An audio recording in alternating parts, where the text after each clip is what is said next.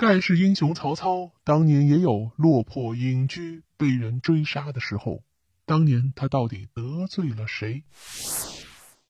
公元一百八十六年，已经三十一岁的曹操回到了家乡隐居读书。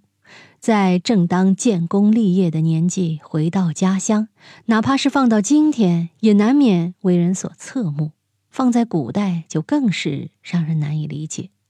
尤其是曹操这种少有壮志的人物，他回家以后，轻易啊。他不再出门，连亲戚朋友都不怎么来往了。这个时候的曹操，在面对自己的命运时，其实是一种非常灰心丧气的状态，因为他是在不得已的情况下回到家乡。若是没有回家的话，可能就连小命都保不住了。因为他早年得罪了一个大人物，在这个时候又一次要对他下手了。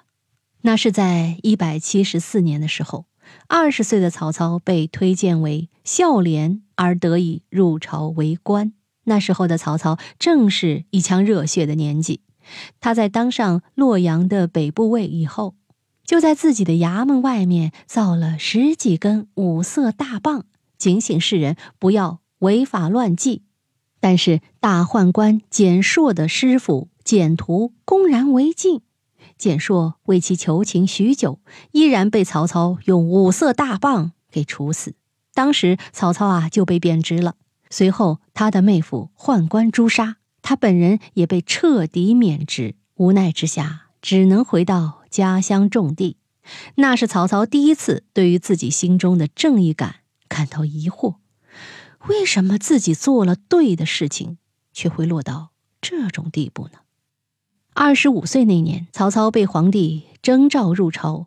曹操在见到朝廷的腐败以后，多次向皇帝上书，陈述那一些忠良贤能之人以及阴行之事。但是皇帝依然一直在任用那一些奸邪无能之辈。曹操开始对大汉朝廷彻底开始失去信心。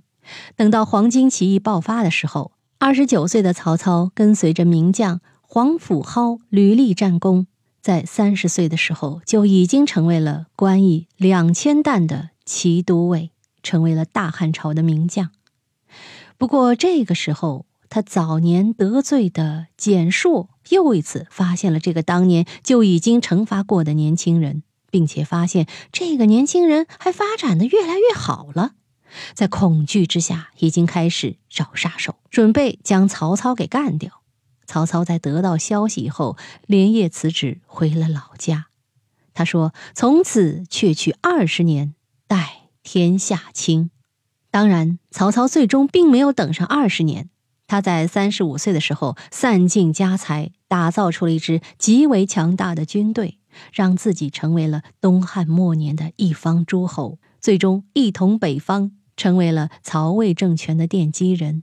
而他内心的转折点。其实就在三十一岁的那一年隐居，命究竟是什么呢？将其拆开来看，它就是一个人、一只嘴、一把刀。曹操开始隐居的时候，是因为别人的阴谋算计与别人的刀能够威胁到自己的命；而当他决定出山不再隐居的时候，是因为他决定用自己的算计与刀去掌握自己的命运。本期节目呢，通过这个故事，我们再来看看这个“命”字，真是非常的耐人寻味。好了，密室里的故事，探寻时光深处的传奇，下期咱继续揭秘。